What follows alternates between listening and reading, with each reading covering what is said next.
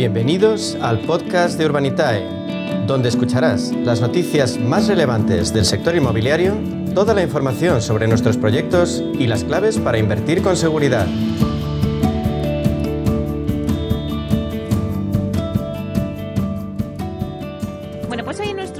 Espacio Inversión Inmobiliaria de la mano de Urbanitae vamos a profundizar en las claves financieras que nos ofrece el mercado de la inversión inmobiliaria. Y para ello contamos con la presencia de José María Gómez Acebo, director de clientes institucionales en Urbanitae. Buenos días, José María. Buenos días, Meli.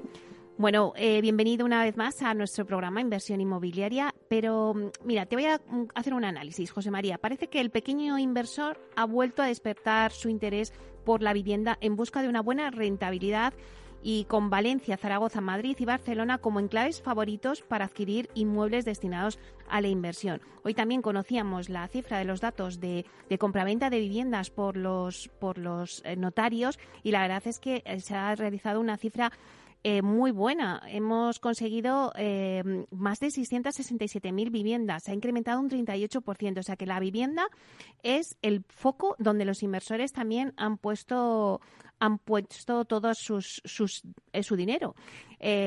bueno, no sé si tú estás conmigo en todo esto, que está despertando también ese pequeño inversor para el pequeño ahorrador. Pues sí, la verdad es que sí que estoy contigo. Es, yo además destacaría de, destacaría de ese informe que a pesar de las nuevas regulaciones, que es la, como la famosa ley de vivienda, que están introduciendo incertidumbre en el sector, casi la cuarta parte de las viviendas de segunda mano que se adquirieron en 2021 iban destinadas a inversión. En concreto fue un 23% y el año anterior había sido solo un 19%. Aquí estos pequeños inversores lo que están optando es por comprar pisos pequeños, de 40, 60 metros cuadrados, consiguen descuentos de hasta un 12%, porque tienen una capacidad para decidir rápido y pagar al contado, cosa que los inversores profesionales no la tienen. Son, eh, de acuerdo al análisis que hacíamos de perfil sociodemográfico de autónomos de 45 50 años con estudios universitarios que compran, como tú decías, en grandes ciudades como Valencia, Madrid, Barcelona o Zaragoza a diferencia de los inversores más grandes que prefieren comprar edificios completos y optimizarlos desde su diseño, en lo que es el famoso movimiento de Build to Rent. Hmm. Y la rentabilidad de estas inversiones, la verdad es que se ha reducido. La, bruta está por debajo del 7% anual, pero es que si lo, se percibe como una inversión muy segura, es decir, siempre hay un mercado para una vivienda. Y si lo comparamos con activos considerados de mínimo riesgo, como podrían ser los bonos del Estado, la rentabilidad, por supuesto, es claramente superior. ¿no? Yo lo que haría, como tomaría como conclusión, es que el sector de la vivienda sigue fuerte y que el hecho de que los costes de fabricación en obra nueva estén subiendo puede acabar afectando por contagio también a la vivienda usada. Por lo que no es previsible a corto plazo que los precios vuelvan a bajar. Claro, estas son las conclusiones que sacamos del estudio que estamos comentando, que es un estudio elaborado sobre el mercado de la vivienda, elaborado por la Universidad Pompeu Fabra y el Grupo Tecnocasa. Pero vamos a hablar de otro informe, José María. Otro informe que confirma que las economías europeas han comenzado ya a recuperarse después de la pandemia y que hay un claro repunte en la confianza entre los líderes de la industria inmobiliaria. Hablamos del estudio sobre tendencias emergentes en inmobiliario que ha sido elaborado por PricewaterhouseCoopers y Urban Land Institute y está basado en entrevistas a casi 900 actores del sector en Europea. Eh, mi pregunta que te hago es que efectivamente crees que hay una mayor confianza entre las empresas o inversores del sector inmobiliario. Pues parece ser que sí, eso, eso por lo menos es lo que nos está diciendo el estudio. Parece que la confianza de los inversores ya está, está a niveles pre-pandemia y estamos con niveles de inversión similares a las de los máximos que se alcanzaron en 2014. Y por tanto, lo que se ve es que la recuperación se confirma. Como además tenemos una política monetaria laxa y expansiva, hay mucho dinero en el mercado, mucho dinero en circulación y muchas ganas e interés en invertir. El contrapeso quizás son las amenazas que vienen de una mayor inflación y la posible subida de tipos, aunque nosotros no creemos que vaya a ser una subida tan relevante porque básicamente los estados están tan endeudados que no podrían asumir una carga del servicio de la deuda con tipos por encima de lo que están ahora o muy por encima de lo que están ahora.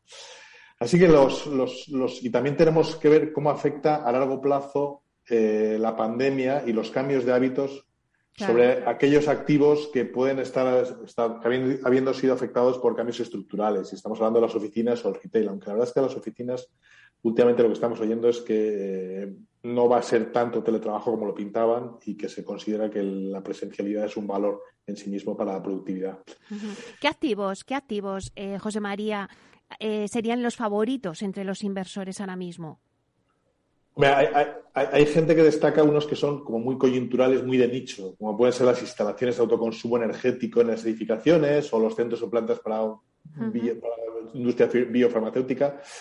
Pero vamos, si nos vamos ya más subsectores clásicos, hombre, el, número uno sigue siendo la logística. Y en España, que además eh, eh, lo estamos viendo con mucha fuerza, eh, lo vemos claro, que es el sector, uno de los sectores donde más rentabilidad y más interés hay.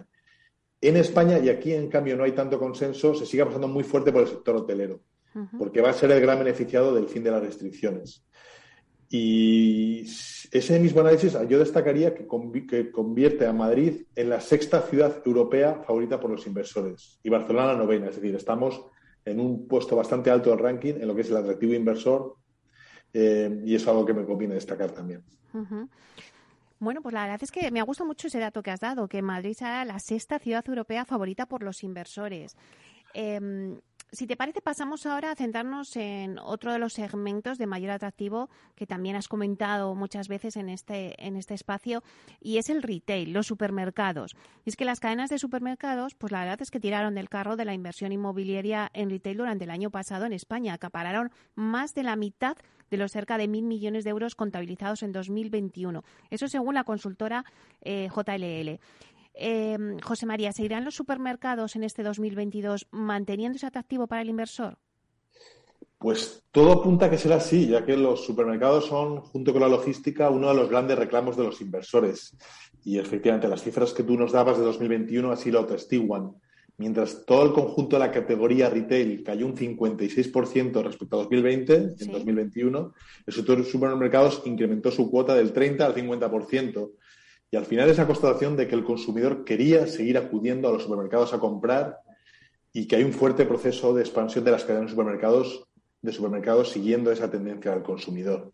Esos más de 500 millones de inversión que nos dice que el 70 los, viene de que el 70% de los consumidores españoles, según un estudio de la firma Balasis, sigue prefiriendo los supermercados físicos para hacer sus compras de alimentos y productos del hogar. O sea, en términos de inversión son como una aldea gala que, resulte al, que, resista al empuje imparable del comercio electrónico.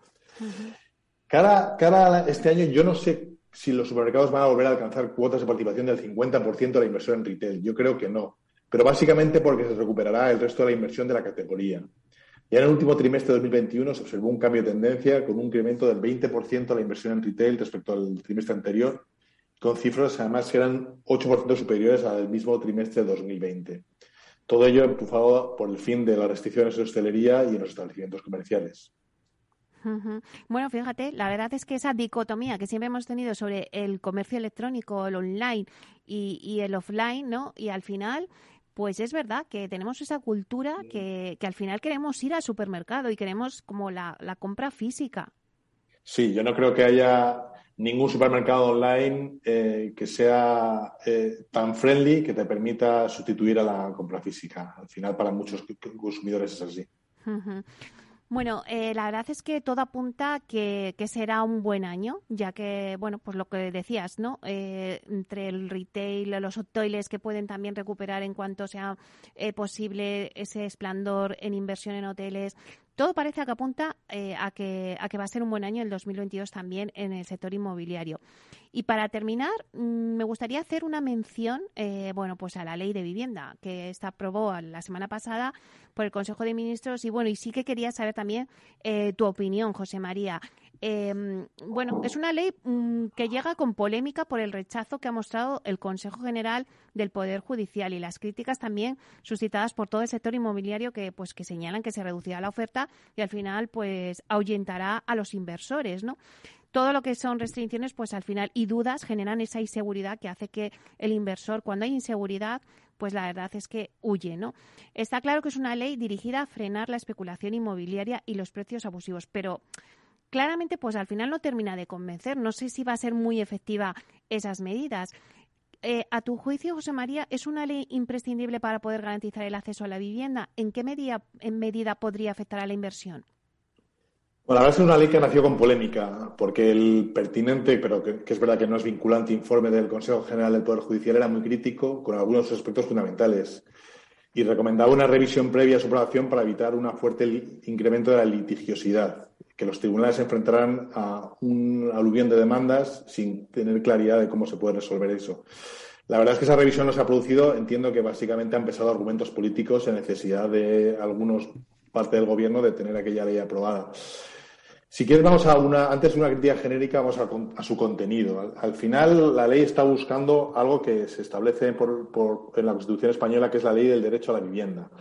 Y lo hace introduciendo algunas medidas, como la posibilidad de declarar zonas tensionadas, aquellas en que el gasto de alquiler suponga más del 30% de los ingresos medios por hogar, la obligación de dedicar el 30% del suelo urbanizado a vivienda pública y la mitad de esa cantidad de alquiler social, el bono joven, con 250 euros de ayudas a jóvenes de hasta 35 años con ingresos menores de 23.750 euros al año. Las bonificaciones fiscales a los pequeños propietarios, que rebajen el 5% en alquiler de zonas tensionadas. Recargo fiscal de hasta el 50% sobre el viviendas vacías. Un régimen más restrictivo y penalizador para los grandes propietarios y alargamiento de los plazos de desahucio. Todo esto ha, generado muchísimas críticas a la ley, que es verdad que nace con objetivos que podrían ser encomiables, pero puede estar equivocando las soluciones o proponerlas en, ámbitos en que la Administración central realmente no tiene competencias. Y lo que vemos es que, a, nuestro juicio, puede ser ineficaz. Y se ha demostrado que intervenir los precios de alquileres no ha servido en ningún sitio donde se ha implantado esa medida para bajarlos. Y en todo caso, lo que ha pasado en ocasiones es que han subido.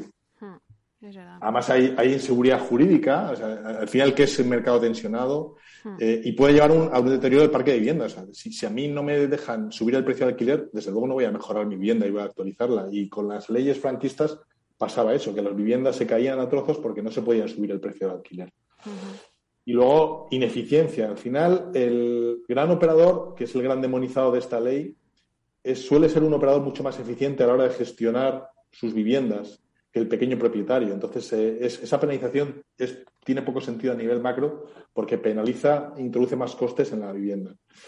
Si pensamos lo que pasa en Barcelona, eh, que es un modelo de donde salen buena parte de las medidas, un laboratorio donde salen parte de las medidas se aplican aquí, los resultados han sido los contrarios de los que se buscaban. Y en Barcelona ocurre cosas, como hoy nos comentaban, un, un promotor que después de haber considerado conseguir la licencia para su proyecto, haberlo prevendido, haber desarrollado todo el trabajo, el ayuntamiento ha ejercido su opción de expropiación y de quedarse con, ese, con esa promoción, lo cual es, eh, desde el punto de vista del libre mercado bastante sangrante. Nosotros pensamos que al final el mercado cada vez es de falta de oferta y que si las trabas, a las trabas que nos encontramos cada día, las trabas urbanísticas, se penaliza la inversión, lejos de arreglarse el problema se va a agravar. Y bueno, al final, si quieres, por, concluir, yo creo que al final, como esto está en buena parte en manos de las comunidades autónomas, habrá algunas, como la Comunidad de Madrid, que han dicho que van a defender a los propietarios frente al intervencionismo de la ley. Y mi sensación es que servirá a los gobiernos autonómicos más intervencionistas para encontrar un mejor respaldo para sus medidas, mientras que los de perfil más liberal, los gobiernos de perfil más liberal, no la aplicarán en la medida en que su ámbito competencial se lo permita.